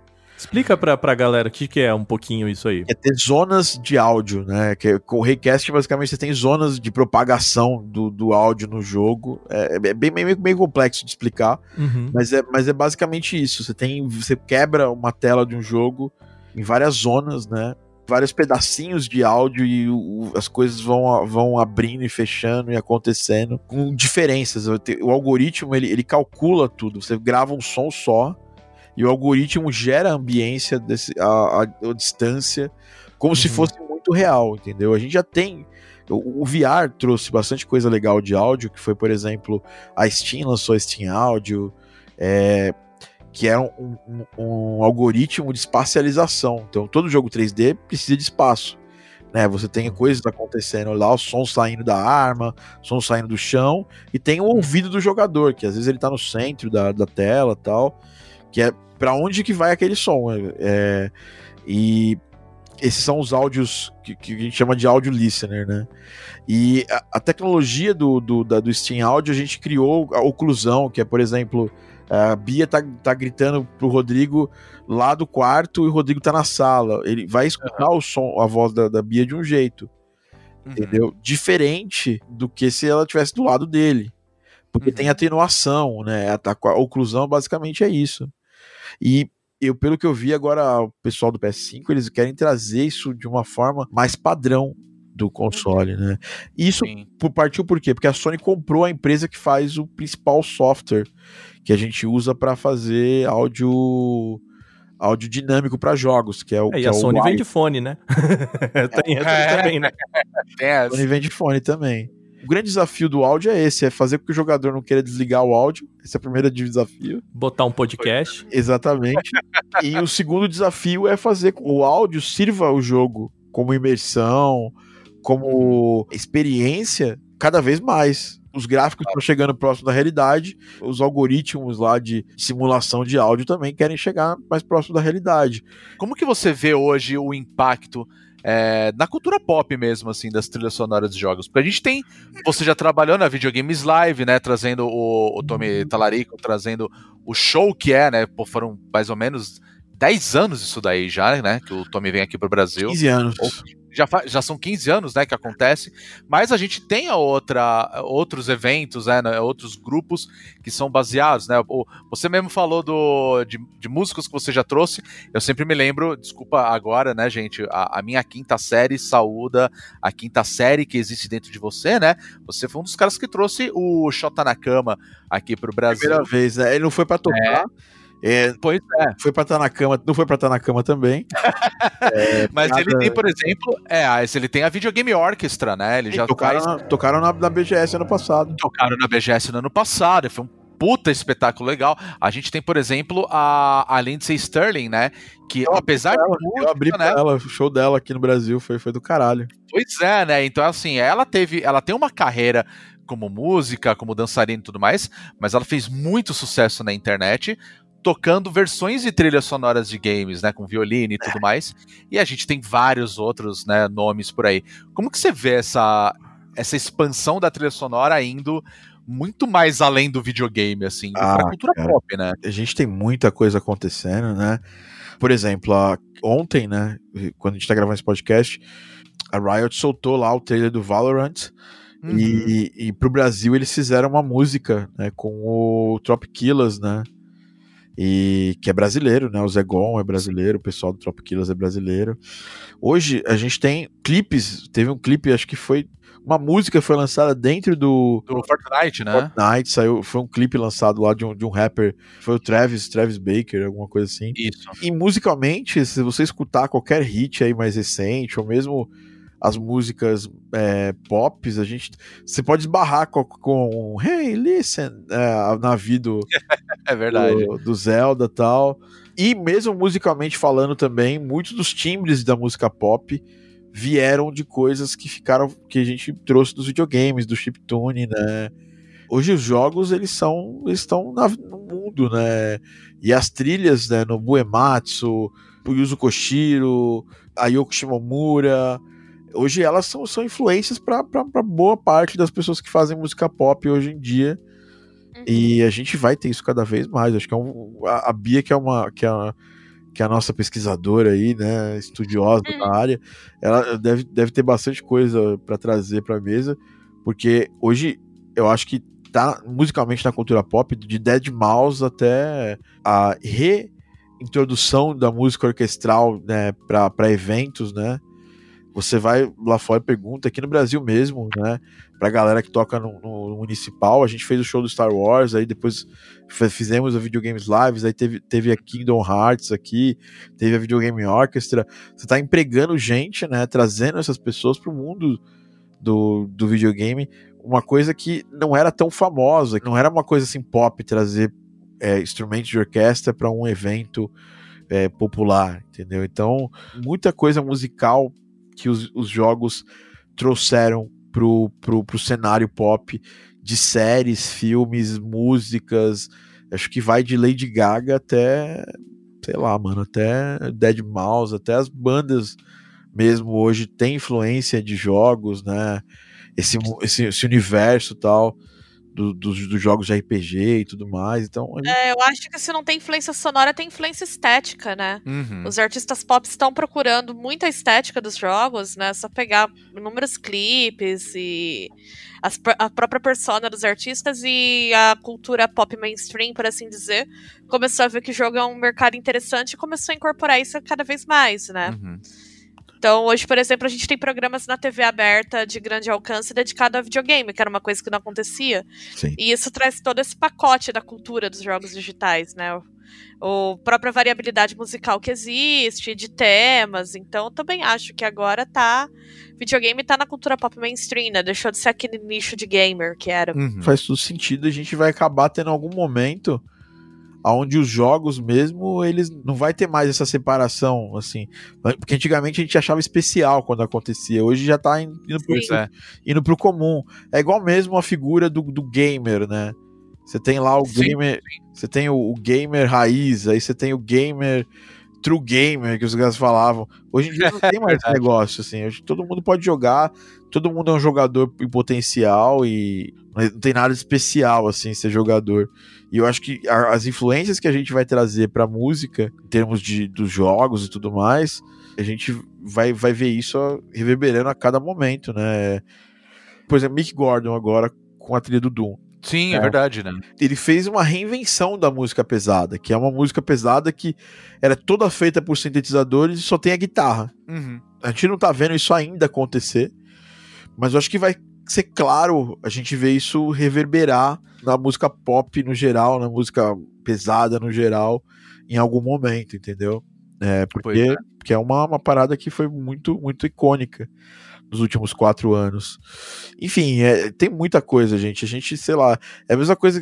A gente tá vivendo isso, então a gente consegue, a gente vai ter, tem, tem um pouco mais de dificuldade de enxergar agora quais são as influências principais, mas, é, por exemplo, eu, eu, sou da época que a gente falava de música de videogame, quando eu falava que, é- que era quando eu fazia remix e tal, e tocava música de videogame, as pessoas, ah, pô, puta coisa chata, cara. Tal. Aí eu comecei a ser chamado pra festas pra tocar música de videogame. Então, eu, sei lá, toquei, toquei no lança- lan- lançamento de jogos, é, toquei na festa da Twitch, toquei na festa de, do, do bônus stage. É, verdade, eu ia falar disso, cara. A Damo tava lá quando a gente fez a nossa festinha de, de Halloween aí do ano passado, É né? verdade. Quando ainda era possível, né, reunir pessoas, possível. né? O Adamo tava lá, cara. Então, foi assim, fantástico, hein? então, assim, falar que foi fantástico. E hoje o que, o que era uma parada assim, meio que, ah, velho, vai tocar música de joguinho e tal. Hoje é uma parada super cool, assim, as pessoas acham super legal, super maneiro, né? A gente pediu pra DJ do casamento do Rodrigo e da Bia tocar Mortal Kombat. É verdade. Eu tava, eu verdade. tava lá também, eu tava É verdade. É verdade, É cara. verdade. Isso aconteceu. E foi engraçado. Eu, eu Foi vou uma até das melhores comentar. de casamento da minha vida, cara. Oh, Ficamos muito felizes, Ficamos disso. felizes. Foi até engraçado você tocar nisso, porque eu lembro que rolou uma parada no casamento, foi o seguinte, o, o cara que tocava as músicas lá, ele falou assim, olha, eu não pego pedido de ninguém, eu falo pra todo mundo chamar os noivos, né, pra falar se eu posso tocar ou não, justamente pra respeitar o gosto musicais deles, né. E aí ele falou isso, eu falei, tudo bem. E uma galera veio e falou assim, ô, toca lá tal música, toca isso daí. E assim, como a gente já é da área dos games já há muito tempo, né? Falando de videogame, a gente sempre gostou muito, né? é, uma galera falou: "Bota- a música do Mortal Kombat pra tocar. e eu falei: tá, depois eu vou lá e eu peço pra tocar. Na volta a gente toca. E- e foi mais ou menos isso. Só que como a gente era, né, os noivos, né? A gente não conseguia parar. A gente não conseguia fazer nada. parar, velho. Então, assim, não, não conseguia parar no sentido assim. é, felizmente, no nosso casamento, a gente falou, galera, curtam aí, a gente vai curtir também, né? Mas, inevitavelmente, vinha alguém falar com a gente, é, tirar foto, pegar comida, alguma coisa do tipo. E eu não lembro que raios que eu e a Bia a gente tava fazendo na hora, que a gente voltou e tava tocando a música do Mortal Kombat, né? A, a do filme, né? Que todo mundo conhece. E, cara, tava todo mundo pulando na pista, cara. Eu tava, eu tava, cena, eu cara. tava lá, eu tava lá. surreal que eu falei assim, Bia, vamos pra lá, vai. E a gente foi dançou junto. E, cara, foi hilário. né? E pra você ver como que é um negócio completamente besta, assim, saca? Tipo, mas eu, eu posso falar, cara, nosso casamento tocou a música do Mortal Kombat e foi, muito legal divertido. pra caralho. foi sensacional. É, foi, foi, foi, foi muito divertido. Foi muito engraçado, né? Foi muito engraçado. Mas então, vocês viram, tipo, antigamente as pessoas ficavam tocando. Não, não que vocês não tenham pedido pra tocar evidências também, porque, obviamente. Graças a Deus não tocou. Desculpa. e- estar acontecendo esse tipo de, de, de coisa já é. Eu sei que vocês são super gamers e tal, mas teve muita gente ali no casamento que não era gamer e que super se identificou e, pô. Exatamente. Sim, curtiu. Não foi o meme da- das minas olhando pro cara nerds, né? Aquele da, sabe? Não, pelo contrário. A gente viveu essa. E a música, musicalmente também, a gente viveu a época de que os caras que faziam música de games eram considerados arte menor. É, Uhum. hoje, é uma, hoje tá salvando a indústria da música pra mídia no geral. Pois é, né? Não tem dúvida, tá? Qualquer pessoa pode falar pra vocês, daqui, de dentro do Brasil, de fora, é o tipo de música que, que carrega a mídia pra frente hoje. É, porque são poucos, são muitos projetos por ano e filme é uma casta, faz lá só aquele, aqueles caras que são selecionados ou amigos ou sei lá de, Aham. do diretor. Então, assim, ela tá salvando a música de mídia e ela tá introduzindo na mídia artistas que a gente, por exemplo, você pega lá a Coed Pirat, que foi, fez uma trilha sonora muito clássica, jogo da Ubisoft, Shadow of Light. E, e ela é super cult, assim. O- Teve o Trent Reznor, que fez a trilha sonora do Quake, antes de ser pop, Sim. isso aí. O Trent sempre se mete lá pra fazer as coisas primeiro, né? Sim, ele curte. Agora ele. Eu tava vendo uma entrevista dele sobre a trilha que ele fez pra Watchmen. E foi ele que se meteu também. Ele pediu pra fazer. Eu achei a trilha foda. Eu acho que ele tá certo, e o Watchmen também se deu muito bem. Mas é engraçado você falar dos músicos, porque assim, a gente já viu esse tipo de exemplo acontecer há muitos anos atrás, né?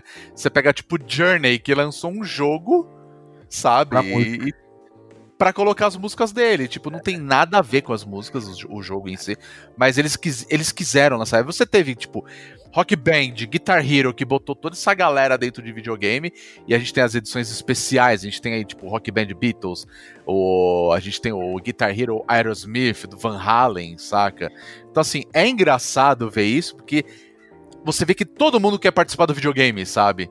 E antigamente era uma vergonha, pra você ter uma ideia. ó, Exato. ó, é, o, acho que o, o, o vocalista do Information, Information Society, ele é um compositor de trilha sonora super antigo, é da época do Barry. Inclusive, eles são, eles são brothers. E ele fez muita trilha sonora da época do, do, do Mega Drive. Pois é, e, né? e ele escondia da, de todo mundo que ele, tipo, fazia esse trabalho, entendeu? Do Michael Jackson, né? No, Mesma Fazendo coisa. é, a trilha aí, a do. Do Sonic, né, cara? É, ele fez o Sonic 3 e foi uma história bem curiosa, porque ele fez a trilha sonora do Sonic 3 e ele chegou lá imaginando que eles iam conseguir, que as músicas. É, isso é uma, uma parada que, que é a característica do músico regular.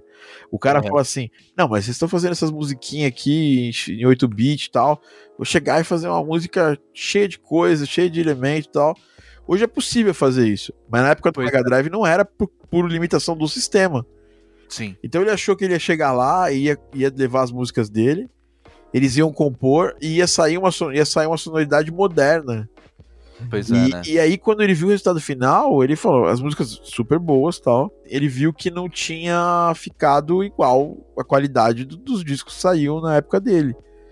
E ele decidiu tirar o nome dele do negócio. Ele falou: ó, pode tirar. Não quero, não quero que apareça meu nome aqui, porque isso vai me queimar. Então a gente tinha essa visão. E hoje ainda, é, dos compositores mais antigos, quando você fala que faz coisa de videogame, tem uma galera que ainda tem esse preconceito, entendeu? E eu tô cagando pra isso porque, tipo, vocês viram uma história. Se não fosse, não fosse é, o- a música de jogos, tal, o, o áudio para jogos, eu não trabalharia com música tranquilamente hoje em dia. Pois é. Uhum. É, assim, eu amo música, tal, mas eu, a única mídia que eu me sinto confortável em existir musicalmente, talvez eu faria alguma coisa artística, mas algo sem nenhuma, nenhuma pretensão grande. É, e o que me fez profissionalmente entrar na música e eu só trabalho com música porque eu trabalho com música de, de, de jogo, sabe? Muito bem, pessoal, nós falamos bastante hoje aí, um papo sensacional com o Thiago Adamo. Cara, eu queria agradecer muito a sua presença aqui no Bônus Cast. Uma coisa que eu já queria que tivesse acontecido há muito tempo, vou ser bem honesto. Teve até coisa que a gente já chegou a gravar, mas a gente perdeu isso, infelizmente. A Dama já é de casa há muito tempo, mas finalmente a gente tem um material aqui em mãos. Então eu queria agradecer de verdade a Dama a sua presença. Mas antes, pra gente finalizar, eu queria que, assim como a Dama e todos, todos vocês também, né, falassem pra gente finalizar a trilha sonora favorita de vocês. Até pra ser uma indicação do, pro ouvinte aí, né? Pra, provavelmente já deve conhecer ou não, né? Vamos descobrir isso daí. Adamo, qual que é a sua trilha sonora favorita dos jogos De todos of os all time, Putz, assim, todos os tempos? Você me complica demais, assim, né, cara? Porque é muito difícil escolher uma trilha É difícil, é difícil. É, Mas tem aquela que te dá o calorzinho no coração, vai. Olha, depende, né? Eu gosto muito de Yuzo Koshiro, é o meu compositor favorito de todos os tempos. Todo mundo sabe disso. Mas uma, a música que me- mais me impressionou nos jogos é, foi quando eu tava jogando Final Fantasy VI do, do Super NES, são as, as duas trilhas, a Seiken a Legend of Mana, né? Que é da, Yu- da, Yu- da Yuki. Mas a que mais me impressionou foi a trilha sonora do Final Fantasy VI, do Nobuo Ematsu. É, a, do, a do 7 também me impressionou. Mas a do 6 eu falei, cara, como que, que tipo, tem um coral cantando no Super NES, assim, cara. Eu ficava achando que era uma coisa do capeta, sabe? Eu- não, é sé- sério, sério. Quando eu peguei esse cartucho, e eu ficava olhando no cartucho pra ver se tinha alguma coisa extra de som saindo, porque pra mim era impossível aquilo. Uhum. Coisa de que também criança. Criança é, caipira, mas é. é- mas, mas isso foi, foi fantástico. Essa trilha, pra mim, ela é. Junto com várias outras trilhas que eu amo, essa é uma da, essa foi a que realmente me pegou. Bia, sua trilha sonora favorita de todos os tempos. Tem uma aí que você. Nossa, é quase impossível escolher uma favorita. Mas eu acho que uma das que eu mais gosto é a de Zelda Ocarina of Time, do Koji Kondo, que é Uhum. linda. E é super marcante, né? É um Uhum. clássico, né? É um clássico mesmo. Aliás, eu acho que um dos momentos mais emocionantes do, da indústria de jogos, assim, é, se não me engano, da The Game Awards, que o pessoal do Imagine Dragons Tocou toca com o Koji Kondo, ah, faz um mashup do It's Time, né, a música deles, com, a- com o tema de Ocarina of Time. E é muito bonito, porque a hora que eles terminam, né, os caras, tipo, termina com o Koji Kondo, né, fechando a música e tal, no pianinho solo, né, e aí os caras Aham. levantam e, tipo, cara, você, vê que os caras estão muito emocionados, né, tipo, eles cresceram com verdade. aquilo, e, é- Cara, eu acho muito bonito, assim, eu me arrepio só de lembrar, assim. Eu e tenho. é um jogo sobre música, né? Muito É. foda. Mas eu tenho, é. eu tenho um objetivo de vida que eu não quero morrer sem acontecer isso aí. Eu nem quero que eles morram também. Eu ressuscito eles se eles morrerem.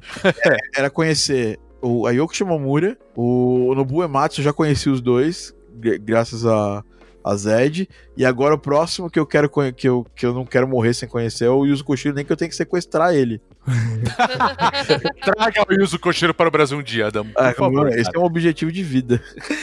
Ah, caiu o seu, cara. Sua trilha sonora favorita aí. Ah, já falei aqui, né, cara? É, foi a Final Fantasy VII do Nobuo Ematsu que meio que montou basicamente a me estimulou a aprender a tocar teclado e hoje assim, se eu brinco e já ganhei dinheiro tocando, cara.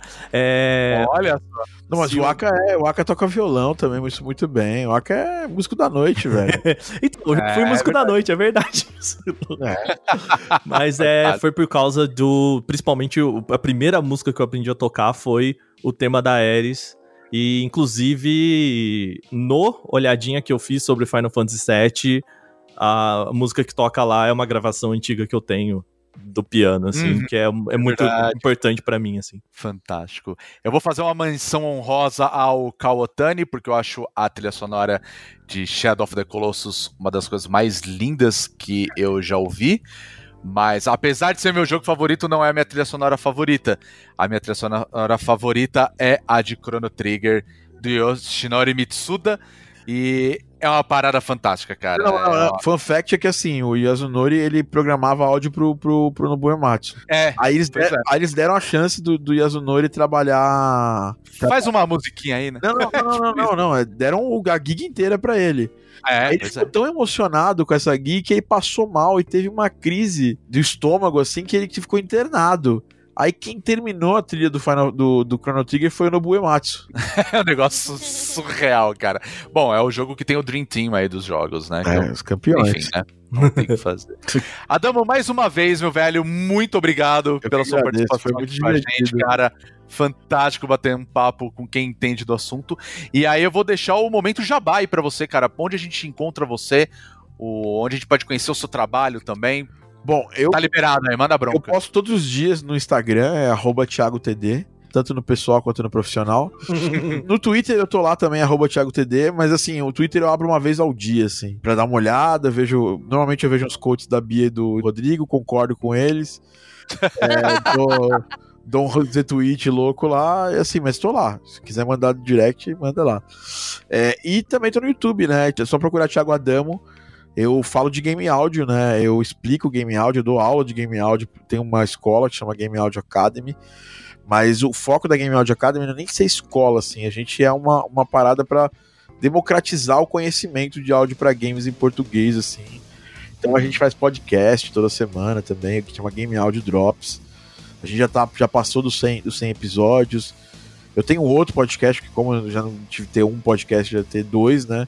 Chama Game Music Cast, que é um podcast que eu gravo áudios rápidos, é, compartilhando experiências minhas e tudo mais. E é isso, tenho lá, vocês me encontram. Minhas músicas vocês podem encontrar digitando Thiago Adamo no Spotify.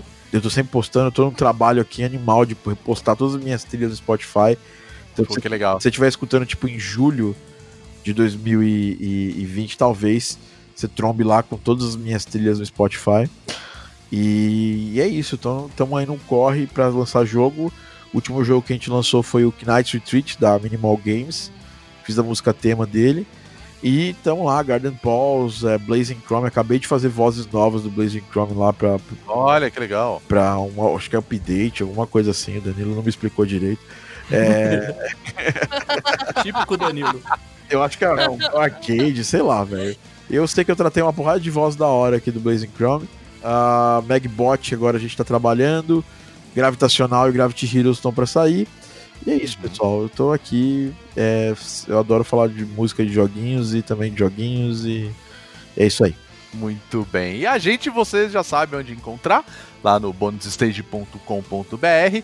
E aí eu vou pedir pro Aka e pra Bia falarem as nossas redes sociais, que já estão careca de saber também. Bia, os dois T's nossos aí, Twitch e Twitter, quais são? É o arroba bonusstagebr. Muito bem. Lembrando que na Twitch, né, Wagner? Uhum. Nós estamos fazendo as nossas lives aí, geralmente terça, quarta e quinta, a partir das 8 horas da noite, sempre avisando a galera aí pra saber qual o jogo que a gente vai jogar, o horário que vai começar também, né? E a gente vai se organizando. E claro, mais uma vez aí, Waka, qual é o nosso Facebook barra Instagram, que é o mesmo usuário? É só bônus stage sem a UBR que a Bia falou antes. Waka e Bia, muito obrigado mais uma vez. É nóis. por estar aqui comigo falando mais uma vez sobre joguinhos, cultura pop, etc. E novamente, Adamo, muito obrigado aí pela sua participação. Nós somos o Bônus Stage e a gente se encontra semana que vem com mais um bônus cast fresquinho aí para vocês se divertirem. Espero que vocês tenham se divertido tanto quanto a gente. Um totozinho aí no cotovelo. Fiquem em casa, se cuidem, passem álcool gel e usem máscara, galera. E logo logo essa desgrama tá acabando aí. E quem sabe a gente não faz uma festinha aí com a dama discotecando pra gente de novo. Aí Pô, sim, vai hein? ser maravilhoso, cara, quando a gente É, se com liberta certeza. bactéria do caralho. logo mais tá acabando, galera. Até a próxima e tchau, valeu! Tchau, tchau, galera. Tchau!